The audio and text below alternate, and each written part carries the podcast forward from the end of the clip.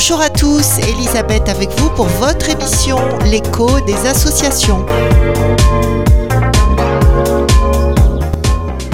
Avec nous aujourd'hui Farzad Felezi, consultant formateur en communication, qui va vous expliquer comment défendre les causes de votre association et faire en sorte qu'elles survivent. Bonjour Farzad. Bonjour, bonjour Elisabeth. Alors Farzad, par quoi va-t-on commencer? On va commencer par euh, le titre de ce qu'on est en train de faire là, pour voir euh, sous, quelle, euh, sous quelle étiquette on le met. Moi j'ai choisi action d'assaut, action d'association, mais aussi d'assaut parce qu'il faut qu'aujourd'hui les associations partent à l'assaut de, de divers projets de public, de bénévoles, de personnel, mais aussi d'argent, de fonds publics, de levée de fonds. Oui, c'est un véritable parcours du combattant, on va dire. Absolument, c'est un parcours du combattant, surtout si on joue le jeu de ce que l'ordre établi nous propose. Alors l'ordre établi, c'est quoi? L'ordre établi, c'est quelque chose qui a l'air diffus.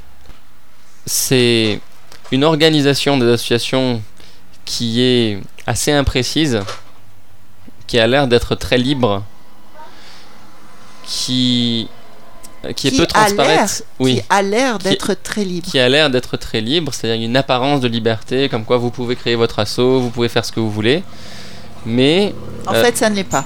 Non, ça ne l'est pas. Ça ne l'est pas parce qu'une association qui voudrait survivre a besoin de fonds.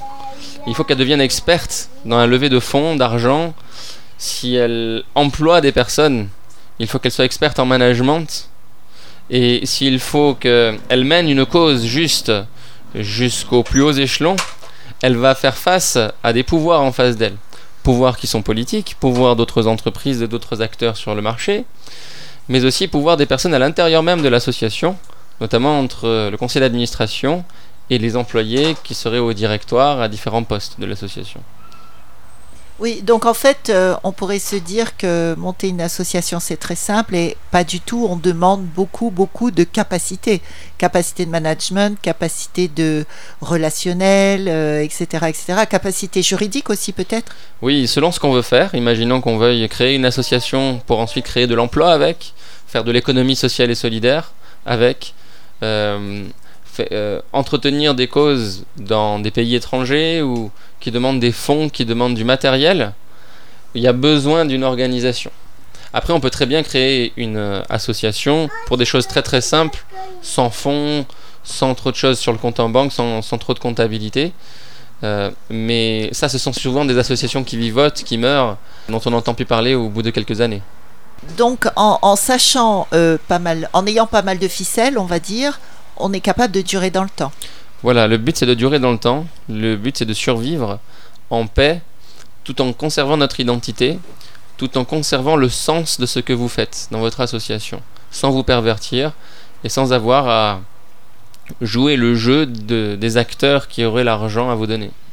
Euh, oui, mais c'est ça, a priori, quand on a besoin d'argent, on est quelque part obligé de jouer le jeu des, des financeurs. Voilà, c'est ça. Il y a beaucoup de tabous, euh, parce qu'il y a beaucoup de compétition entre les associations elles n'osent pas dire ce qu'elles subissent, elles n'osent pas dire euh, l'ordre établi, justement, il y a une immense euh, zone de non-dit où des discours se perdent. Pourquoi? Parce que les assos ont peur que si elles parlent, elles perdent une subvention, que si elles parlent, on médise d'elles ou qu'on vienne les fermer.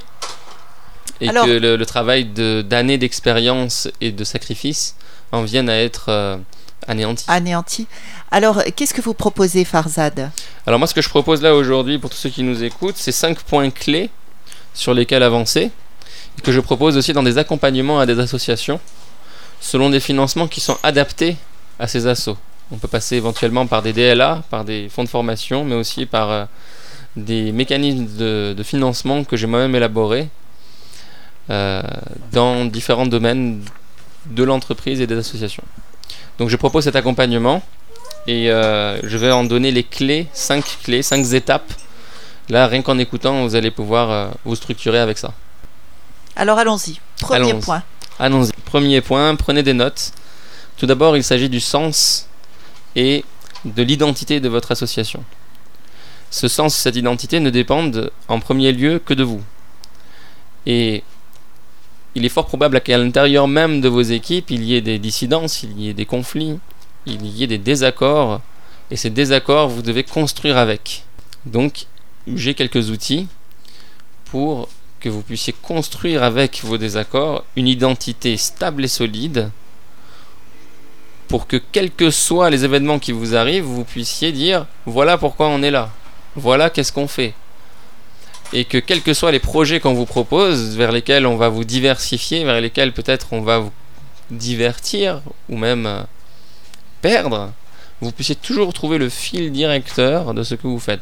Parce qu'il est possible que vous ayez une asso et que tout à coup vous aviez un financement sur tel ou tel projet, et tout à coup vous avez changé votre objet d'association pour obtenir les financements, et votre association a changé quelque part de but et de sens. Et moi, ce que j'aimerais avec vous, c'est de nous asseoir ensemble et de faire en sorte que un sens et une identité soient tellement ancrés dans la peau de chaque fondateur et de chaque participant à cet assaut qu'ils ne se perdent pas en fait. Qu'ils ne se perdent jamais, même si on change les statuts pour obtenir des financements, même si euh, il y a euh, euh, telle ou telle mission qui vous est donnée, la mission n'est pas la vocation et la vocation n'est pas le sens que vous donnez à la chose. Il faut absolument que vous ayez ça très fortement en vous. C'est ça qui fera que même si l'assaut s'effondre, que vous montez une autre structure, qu'elle soit associative ou autre, ben l'idée, la motivation vont perdurer. Radio Sud Plus, Radio Sud Plus, la sensation. Alors, on va commencer par la première clé. Vous avez combien de clés à donner pour ce premier euh, point? Je vous conseille trois étapes à suivre. D'abord, en premier lieu, détachez-vous du but financier, du but matériel, que ce soit le fait d'avoir un local ou des finances. Et concentrez-vous d'abord en premier lieu. C'est difficile. Oui, c'est difficile. Concentrez-vous en premier lieu sur le sens et l'identité. C'est ça qu'il faut construire. Donc, si vous avez ça, tout le reste viendra. Ensuite, vous allez, chacun dans votre assaut, au niveau du directeur, des fondateurs, penser au récit de vie, le parcours de vie qui vous a amené là. Chacun ou juste le fondateur? Non, chacun. Chacun. Quand on dit chacun, c'est tous ceux qui sont dans le bureau. Tous ceux qui sont dans le bureau. Et ça peut aussi être des, des bénéficiaires de cette association qui peuvent participer à cette réflexion et parler de leur récit de vie, de leur témoignage qui a fait que pourquoi est-ce qu'ils sont arrivés là? Euh, Qu'est-ce qui leur a été utile? Qu'est-ce que cette histoire, ce récit de vie illustre dans leur parcours? Pourquoi est-ce qu'on fait ça? On fait ça pour que les valeurs de votre association, le sens, le but de votre association, ces causes, se détachent d'une part des euh, d'une d'une contingence matérielle d'une contingence matérielle exactement et ensuite d'une d'une volonté ou d'un désir personnel. Par exemple, on a plein de désirs personnels, individuels ou individualistes, comme par exemple euh, créer un emploi, euh, gagner de l'argent, tout en servant les autres. Et ça, c'est pas des causes. Ça, c'est pas c'est pas du sens. Le sens est bien au-delà de ça. Il, est, il transcende tout ça. Oui, quelque part, c'est pour, pour fidéliser euh, à l'association tous ceux qui se sont impliqués, pour qu'ils soient vraiment, réellement impliqués. Alors, ça, ça va fidéliser dans tous les cas cet exercice, mais le vrai but, c'est de sortir le sens depuis l'intérieur de l'humain, au lieu d'aller chercher le sens à l'extérieur, dans, dans, le monde. Un sens qu'on vous proposerait dans un dossier de subvention, dans, dans une politique de la mairie, de la région ou de l'Europe. Mais alors, par contre, là, où j'ai du mal à vous suivre, euh, Farzad, c'est quand vous dites euh, qu'une mauvaise raison, c'est de vouloir aider les autres tout en gagnant euh, sa vie. Oui, parce que on, on confond notre intérêt avec l'intérêt de la structure et avec l'intérêt collectif.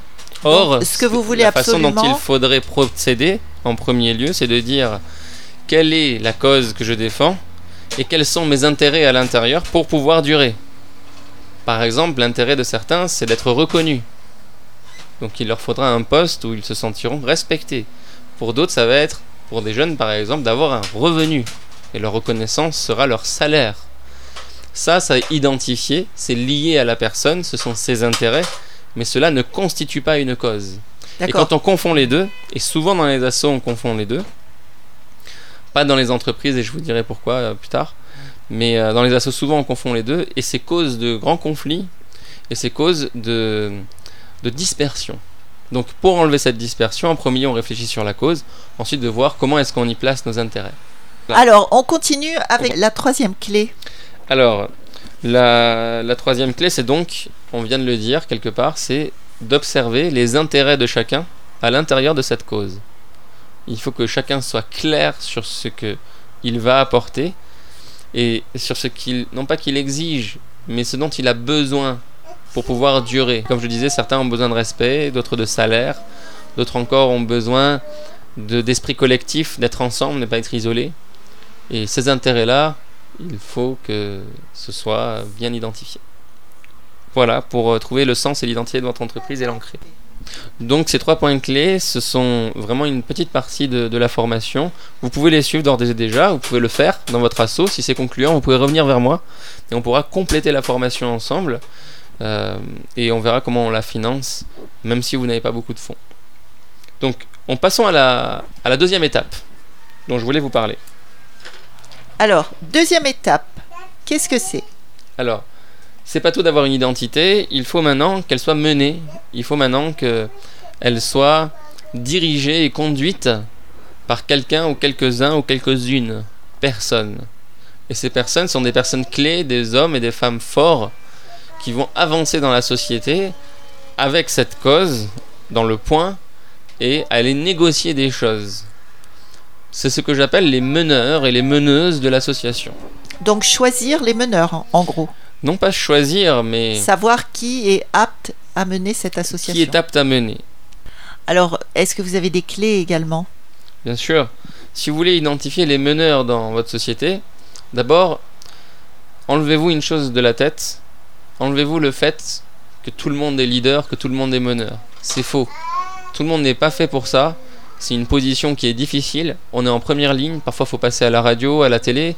Parfois, il y a des conséquences juridiques ou judiciaires qu'il va falloir assumer. Il y a des responsabilités à prendre et tout le monde n'est pas capable de le faire. Il faut avoir une forte résistance au stress, à, l'angoisse. Il faut avoir du caractère et il faut travailler son caractère. Il faut avoir une certaine maîtrise émotionnelle au niveau des meneurs et des meneuses d'association pour ne pas se laisser déstabiliser et pour ne pas se faire manipuler. Voilà. Donc choisissez vos meneurs, qu'ils aient de l'écoute, qu'ils aient de l'audace, qu'ils Oui, aient l'écoute aussi. oui, évidemment. Qu'ils puissent écouter le- les équipes, qu'ils partent pas tout seuls euh, en vadrouille et dire voilà, tout ça c'est moi qui l'ai fait. Et cette écoute, ben, ça demande de l'humilité. Mais aussi qu'ils aient cette résistance, cette force et ce caractère. Il faut que ce soit que des gens qui ont du caractère. Si vous trouvez quelqu'un qui, a du- qui a le caractère, qui est stable et qui en même temps euh, arrive à être doux, généreux et à l'écoute de- des équipes à l'intérieur, ça peut être la bonne personne. Mais dites donc, euh, c'est l'être parfait, ça Est-ce que ça existe? Non, ce sont des qualités qui se travaillent, ce sont des compétences et ce sont des discours, des, euh, des styles de discours, des modes de discours qui peuvent les faire gagner face à leurs équipes, mais aussi face au monde extérieur. D'accord. Donc en fait, ce que vous voulez dire, c'est que on peut façonner euh, la personnalité, mais il y, a- il y a quand même un fond à la base. Euh, Voilà, on, on peut façonner une- la personnalité d'un leader. Un le leader peut être quelqu'un qui est introverti ou extraverti, ce n'est pas la question. Ça peut être quelqu'un qui a toutes les compétences ou qui ne les a pas, ce n'est pas la question. Mais c'est surtout quelqu'un qui a la cause en elle. Qui a une co- la cause est très ancrée en elle. Et quoi qu'il arrive, ben, elle, elle le restera.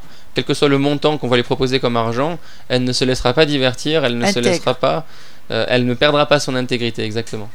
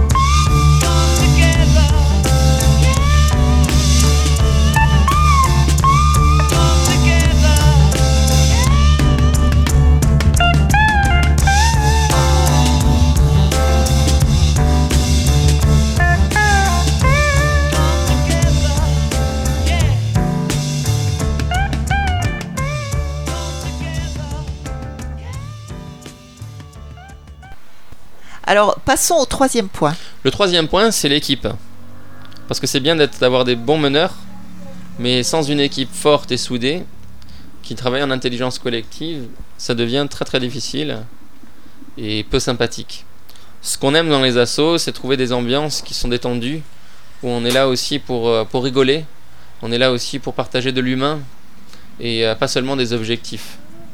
Donc il va vous falloir des clés de management spécifiques aux associations qui vont vous permettre de garder cette ambiance agréable, constructive et conviviale, tout en accomplissant, en collectionnant vos succès successifs. Donc là, vous formez également les gens de manière à leur apprendre à vivre ensemble, finalement. Le vivre ensemble, ils le savent déjà, mais euh, vivre ensemble vers des objectifs communs qu'ils vont accomplir en intelligence collective. Là, c'est le but. Parce que l'environnement de l'association exige d'elle qu'elle accomplisse beaucoup de choses, qu'elle soit en compétition avec d'autres agences et associations, et ben ça crée du, challenge, du défi à l'intérieur, et ces défis doivent être relevés. Et assez souvent, euh, les, les chefs de file au niveau structurel de l'association vont donner des ordres au conseil d'administration, puis aux salariés, puis les salariés aux bénévoles, et on se retrouve euh, avec euh, soit des bénévoles qui, qui euh, abusent des salariés ou inversement, mais c'est souvent parfois des bénévoles qui abusent des salariés ou qui abusent de la confiance de, de certains autres bénévoles. Donc il y a des jeux de pouvoir qui vont se mettre en place dans l'association et c'est extrêmement néfaste. Mais est-ce qu'on peut dire que les jeux de pouvoir, ils sont là dès qu'il y a un groupe d'humains? Les jeux de pouvoir sont là dès lors qu'il y a des intérêts. L'intérêt est humain, mais l'intérêt doit être dévoilé, révélé. Et il faut absolument révéler les conflits d'intérêts. C'est-à-dire que il n'y ait pas de d'intérêt caché chez quelqu'un. Il faut qu'il y ait une confiance, une transparence mutuelle de chacun envers l'autre en disant voilà, il y a tel intérêt, je vais vers là, euh, qu'est-ce que vous en pensez? Si l'équipe, le groupe n'est pas d'accord, eh ben, c'est que la personne n'ira pas par là, elle ira ailleurs. Il faut en même temps une degré de liberté aussi pour qu'une personne, si elle l'entend, puisse avoir euh, de- une possibilité de prise d'initiative, mais il est nécessaire d'en marquer le périmètre. Alors, En fait, euh, vous demandez aux, aux personnes qui vont se joindre à l'association et qui vont être dans le bureau à être quasiment des saints, en ce sens qu'ils vont dire la vérité par rapport à leurs aspirations profondes, à leurs désirs profonds, mais là, c'est très très compliqué. Absolument. C'est un discours de vérité à avoir et c'est une exigence éthique, un développement de la vertu chez chaque personne. Et c'est en cela que le fait de mettre le pied dans votre association sera différent que de le mettre dans n'importe quel autre asso. Dans votre association, les gens viendront et ils grandiront. Dans votre association, les gens viendront et ils passeront d'un état où ils étaient diffus et dispersés à un état où ils seront concentrés vers un objectif commun avec des gens avec qui ils pourront réaliser des choses intéressantes. Dans votre assaut, il y aura des valeurs et des vertus qui vont augmenter. Et si dans votre assaut vous avez ces principes-là, vous ne laisserez personne au grand jamais critiquer quelqu'un d'autre, le juger ou le mettre à l'écart. Parce que vous en aurez parlé au préalable avec un discours de vérité. Et ça, bien entendu, ça c'est pas du jour au lendemain. Ça, bien entendu, qu'on n'est pas saints tous, bien entendu qu'on a des défauts. Mais c'est pour ça aussi que je forme les équipes à pouvoir avoir l'attitude, l'attitude gagnante à l'intérieur de leur association. Donc en fait, vous formez les équipes et pas une personne uniquement. C'est-à-dire, ça va pas être juste le président, par exemple, Hmm. ou la présidente. Ce sera tout le bureau. Voilà, tout le bureau, les salariés et les bénévoles et les bénéficiaires.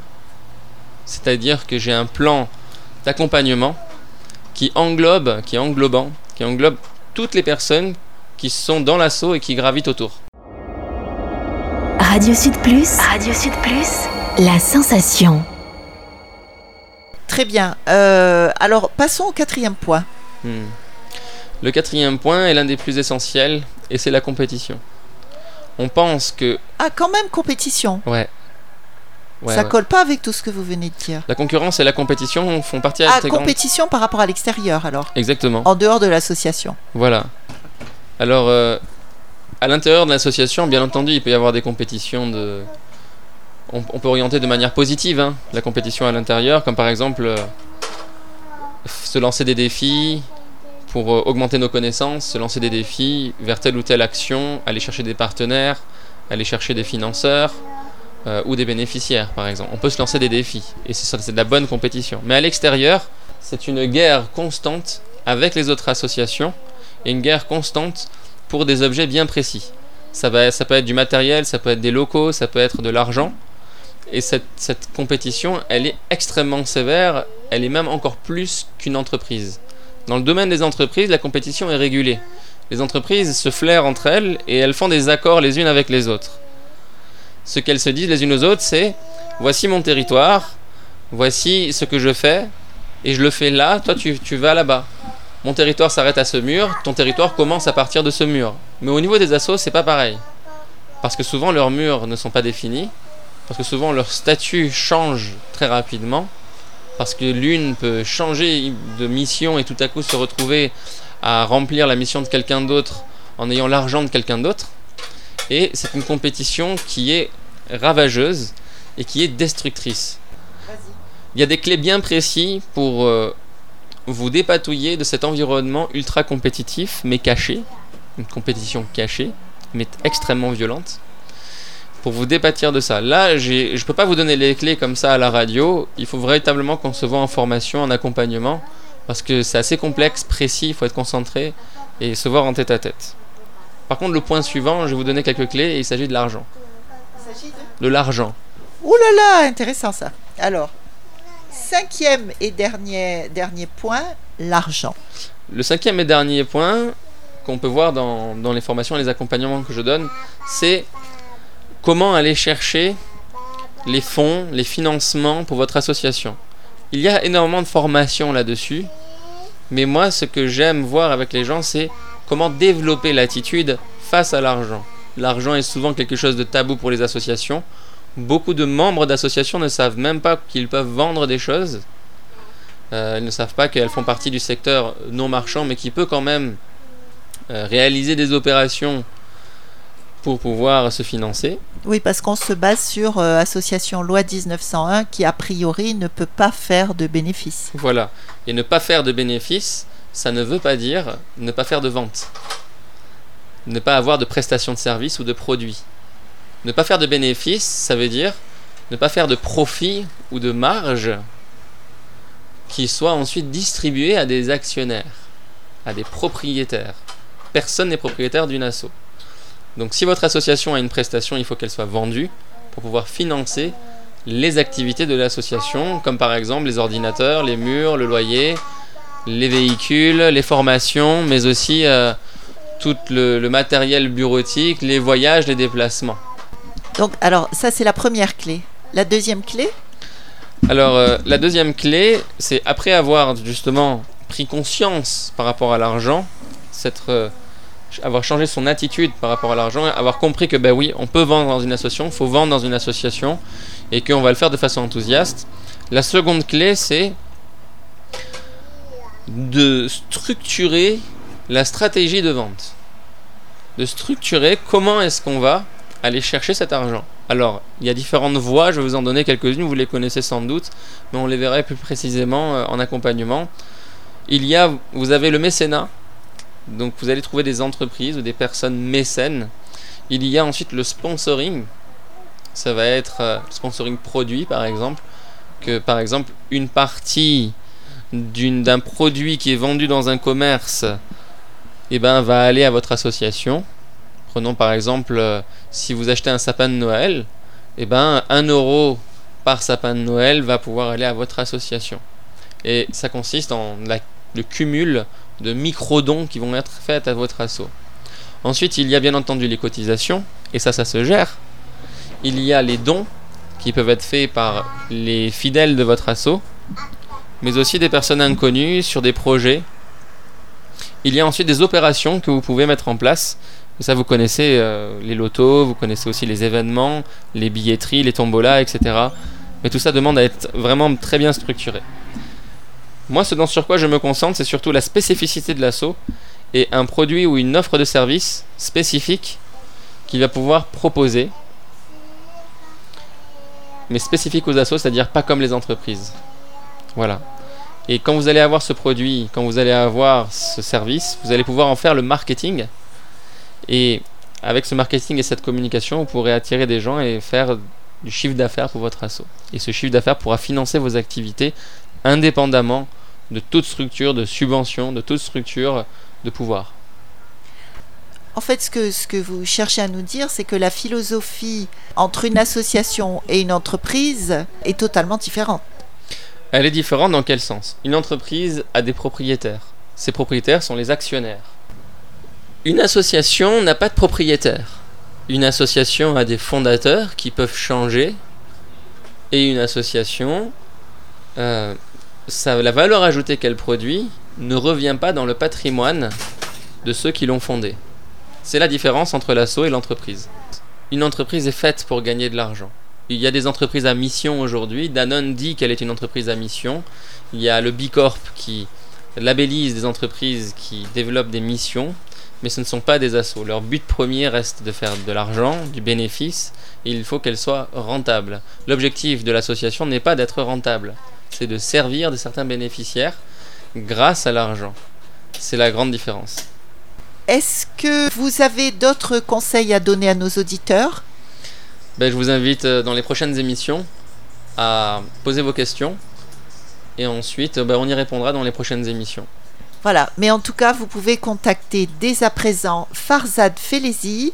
Alors Farzad, je vous laisse donner votre numéro de téléphone. 06 93 48 40 56. Alors je vais, je vais répéter le numéro de téléphone 06 93 48 40 56. Alors c'est la fin de notre émission. Je, je précise qu'elle a été enregistrée au domicile de Monsieur Felezi, euh, ce qui explique les bruits que vous avez pu entendre à l'arrière. Merci Farzad Felezi d'avoir été avec nous aujourd'hui. Merci à vous.